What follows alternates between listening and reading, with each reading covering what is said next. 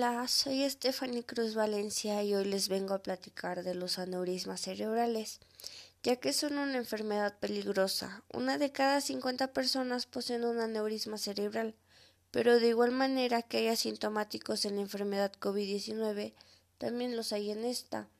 Debido a que los aneurismas pueden desarrollarse y crecer antes de causar síntomas, ya que aún no son tan grandes como para poner presión sobre algún nervio o tejido cerebral. Por lo tanto, no se muestran signos de que se encuentren ahí.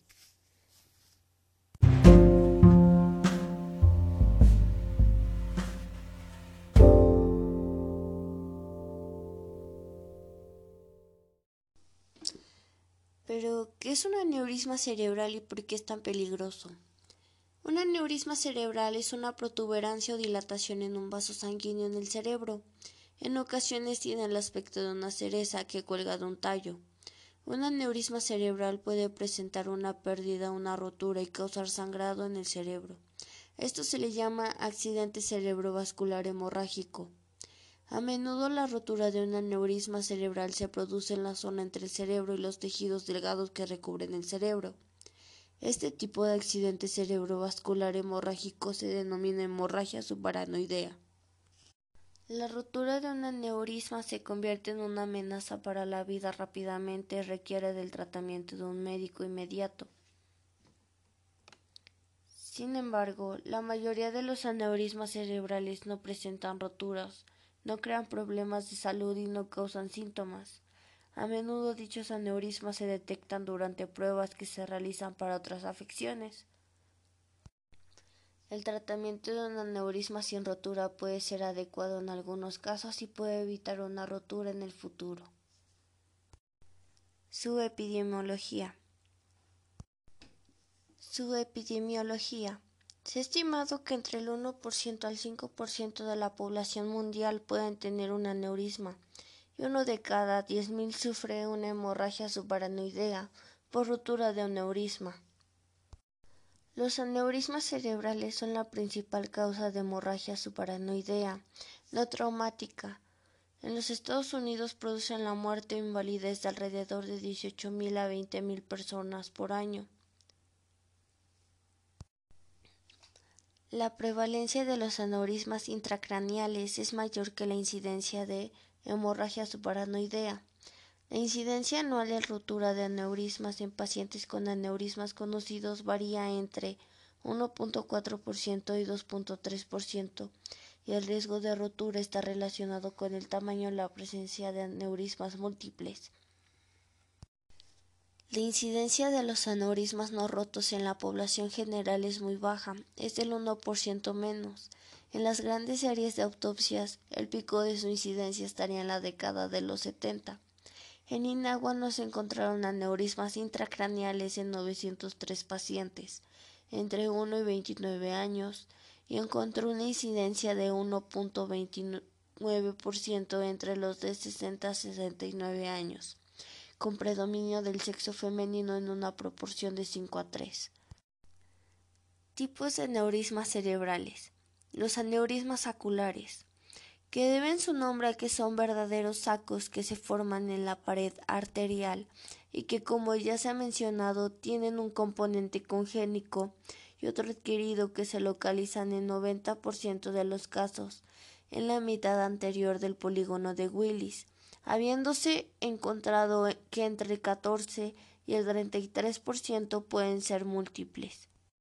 Aneurismas fusiformes están asociados con arteriosclerosis sistemática y son dilataciones tortuosas de un vaso, más frecuentemente descrito en la arteria basilar, habiéndose detectado en el 0.1% de 10.259 autopsias. Estas lesiones rara vez se rompen y más bien pueden causar alteraciones por comprensión o determinar eventos embólicos. Aneurismas micóticos usualmente ocurren en el extremo distal de las arterias, particularmente de la cerebral media, y está relacionado con embolias bacterianas, generalmente por endocarditis bacteriana subaguda, que solo se han observado en el 0.05% de los casos. Y por último, los aneurismas traumáticos Son muy raros, requieren antecedente traumático y pueden tener el aspecto sacular o fusiforme. Pueden determinar también la oclusión total del vaso. Factores de riesgo. Entre los factores de riesgo se han señalado como los más destacados al exceso de fumar, es decir, cuando el consumo de cigarros es mayor de 20 al día. El consumo excesivo de alcohol también ha sido descrito como un factor importante, habiéndose señalado incluso hasta un efecto dosis dependiente. Generalmente tienen una peor evolución, con un aumento de la incidencia de resangrado así como de isquemia por vasoespasmo.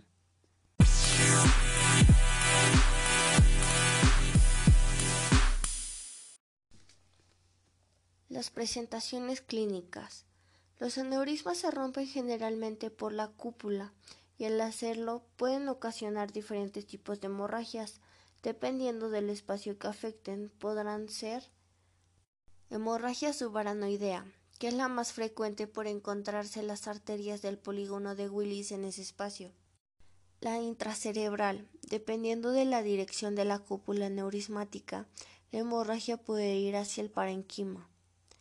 La intraventricular, si el sangrado es importante y hacia el parenquima, puede abrirse camino hacia la cavidad ventricular. Y la subdural. Si el volumen y la dirección de la hemorragia son significativos, pueden invadir el espacio subdural.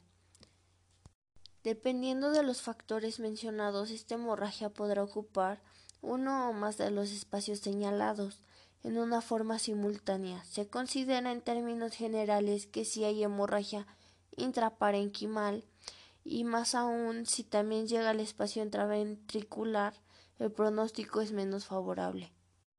Los aneurismas cerebrales pueden prevenirse. No se puede prevenir un aneurisma cerebral, pero se puede realizar una detección precoz en pacientes con factores de riesgo. Realizar una serie de estudios para determinar el diámetro de la arteria y la ubicación de los aneurismas cerebrales. Pero, ¿cómo se diagnostica un aneurisma cerebral? Debido a que los aneurismas cerebrales que no están rotos a menudo no causan ningún síntoma, muchos se descubren de manera incidental en personas que están siendo estudiadas para otra afección a través de métodos por imágenes no invasivas, como la angioresonancia magnética cerebral y la angiotomografía cerebral. Si llegara a creer que tengo un aneurisma, ¿con qué síntomas puedo identificarlo? La gran mayoría de los aneurismas cerebrales son asintomáticos y solo se manifiestan cuando se rompen. En algunos casos específicos los mismos pueden comprimir otras estructuras cerebrales, causando síntomas como cefalea intensa, caída de un párpado, visión borrosa, dificultad para hablar o para deglutir, entre otros. ¿Puede haber alguna medicación que me cure por completo un aneurisma cerebral? Los aneurismas cerebrales deben ser tratados o controlados, ya que no existe una medicación para su resolución. Lamentablemente aún no hay ningún método diagnosticado certero que nos indique el riesgo exacto de ruptura, por la cual la conducta con cada paciente es variable. Entonces, ¿cuál sería el tratamiento? Los avances tecnológicos han permitido que en la actualidad los aneurismas cerebrales sean tratados de manera mínimamente invasiva a través de una punción en la ingle o la muñeca. Esta técnica se denomina tratamiento endovascular por cateterismo y consiste en excluir al aneurisma de la circulación por dentro de la arteria sin necesidad de abrir el cráneo. Es una de las formas por las cuales se pueden tratar. Si quieres descartar la presencia de un aneurisma cerebral, puedes realizarte las siguientes pruebas. Tomografía computarizada, que es la primera prueba que se usa para determinar si hay sangrado en el cerebro. Suele ser una exploración por tomografía computarizada. En esta prueba se producen imágenes que son cortes bidimensionales del cerebro. Análisis de líquido cefalorraquídeo. Si has tenido una hemorragia subaranoidea, es probable que haya glóbulos rojos en el líquido que rodea el cerebro y la espina dorsal. Si tiene síntomas de rotura de un aneurisma, pero una exploración por tomografía computarizada no ha mostrado evidencia de sangrado, el médico deberá solicitar un análisis de líquido cefalorraquídeo. Imágenes por resonancia magnética. En la resonancia magnética se utilizan un campo magnético y ondas de radio para crear imágenes detalladas del cerebro ya sean cortes bidimensionales o imágenes tridimensionales. Y por último, la angiografía cerebral. Durante este procedimiento, también llamado arteriografía cerebral, el médico inserta un tubo delgado y flexible en una arteria grande y lo pasa por el corazón hasta llegar a las arterias del cerebro. Un tinte especial que se inyecta en el catéter llega hasta las arterias de todo el cerebro y una serie de imágenes de rayos X pueden revelar detalles sobre el estado de tus arterias y detectar un aneurisma.